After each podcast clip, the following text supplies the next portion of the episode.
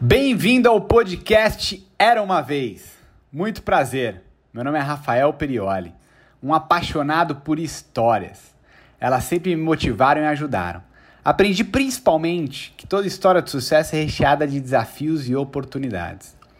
Tudo isso me ajudou a construir a minha história de sucesso e por isso decidi criar o Era uma Vez. Existem muitas maneiras de se aprender.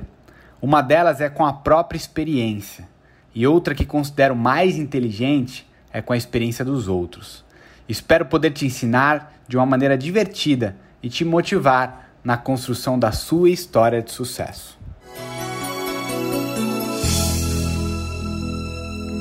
Era uma vez. Um cara chamado Ma Yun, mais conhecido como Jack Ma, nascido em 10 de setembro de 1964. Os caras que nascem em setembro são lendas, são mitos. Não é à toa que eu também nasci em setembro. Bom demais. Desde pequeno, esse chinesinho sempre foi uma peste. Causava não só dentro da sua família, mas ali na vizinhança.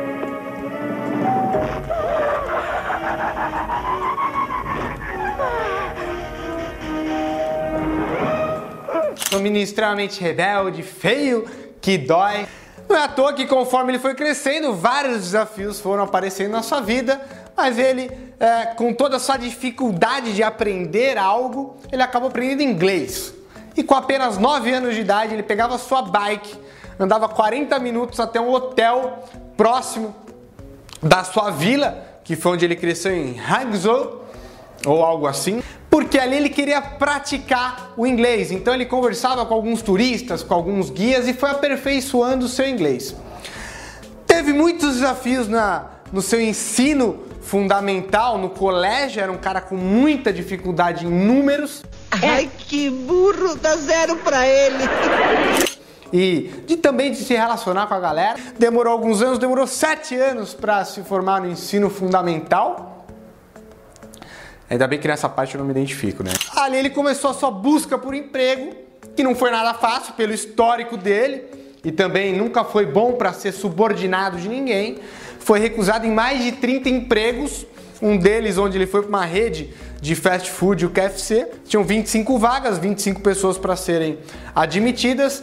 Todas as 24 foram. Tinha mais uma vaga, mas não deram para ele, foi recusado mesmo assim vai entender. Ele começou a se inscrever em várias faculdades, tentou Harvard por 10 vezes, mas não conseguiu.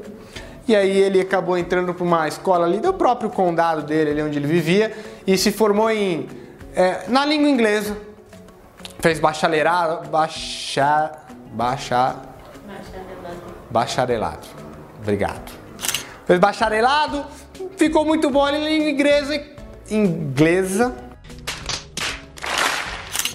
Tá desafiador hoje. Acabou sendo guia turístico e começou a guiar a galera. E era um cara até que na hora que ele estava fazendo algo que ele gostava, era um cara simpático, então fazia muito mais do que o seu dever de guia. Uma curiosidade: o seu nome Jack Ma, na verdade, surgiu é, porque os turistas falavam que era um nome extremamente difícil de ser falado.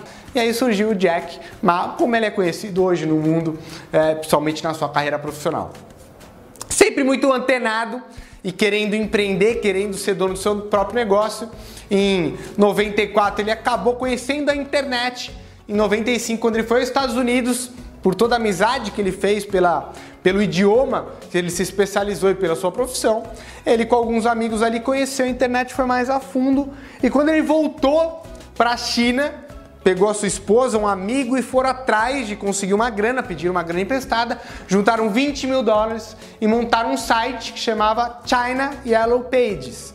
Que ali eles faziam a galera se encontrar, alguém que estava buscando um serviço, alguma coisa, e também faziam páginas para as pessoas. E o que é mais interessante nessa história toda é que Jack Ma nunca soube fazer nenhum tipo de programação foi ter seu primeiro computador com 33 anos de idade. Depois de 3 anos, eles já estavam faturando mais de 800 mil dólares por ano. Foi um tremendo sucesso. Até que essa empresa cresceu, se fundiu. Até que em 99 ele fundou a empresa, qual seria, colocaria ele no mapa global na questão de tecnologia e de dinheiro que ele veio a ganhar, que seria a Alibaba. Curiosidade sobre o nome Alibaba, como ele surgiu. Numa das reuniões a respeito de qual nome utilizar, nosso querido amigo Jack Ma estava numa cafeteria em São Francisco e quando vem a garçonete ele faz a seguinte brincadeira com ela. Assim que eu falar o nome de algo, você vai falar o que veio na sua cabeça. E aí ele virou para ela e Alibaba. Ela falou: "E os 40 ladrões?" Que bosta. Não, não. Brincadeira para ser uma piada, mas não funciona. Na hora que ele fez essa pergunta para ela, Alibaba, ela respondeu: Abre-te, sésamo. Era o conceito que ele queria trazer. No conceito de Abre-te, sésamo seria a abertura para o mundo de oportunidades. Em 2014, Jack Ma e o Alibaba foram é, fazer o IPO, o seu lançamento na bolsa de Nova York, e foi o maior lançamento de uma empresa na história da Bolsa de Valores, com um faturamento de 25 bilhões de dólares e a empresa se tornou extremamente gigante. Antes disso, houveram tentativas da Amazon e do eBay de adquirirem é, o Alibaba, mas ele nunca foi. Ele é um cara difícil, mas um cara extremamente carismático. E para finalizar o vídeo de hoje, uma frase do nosso querido amigo Jack Ma. Eu acredito em dois princípios. Primeiro, que a sua atitude é mais importante que a sua capacidade. Do mesmo jeito que a sua decisão é mais importante que a sua capacidade. Um chinesinho, feio que dói, de apenas um metro e meio, que tinha toda a sua vida traçada para ser uma vida de fracasso e de muitos desafios, simplesmente com muita vontade, com muita atitude, com muita decisão e visão, se tornou um dos homens mais influentes do mundo. Pôde, mesmo depois de ser rejeitado 10 vezes por Harvard, fazer várias palestras nessa instituição extremamente é, forte e reconhecida. O Alibaba e as suas outras plataformas como AliExpress vendem só na China diariamente para mais de 250 milhões de pessoas. E apesar de demorar um pouquinho, né, super rápido para chegar no Brasil, comprar um negocinho aqui, vamos ver. Oh, esse iPhone aqui tá num preço legal, hein? É, vou comprar ele mesmo. One eternity later.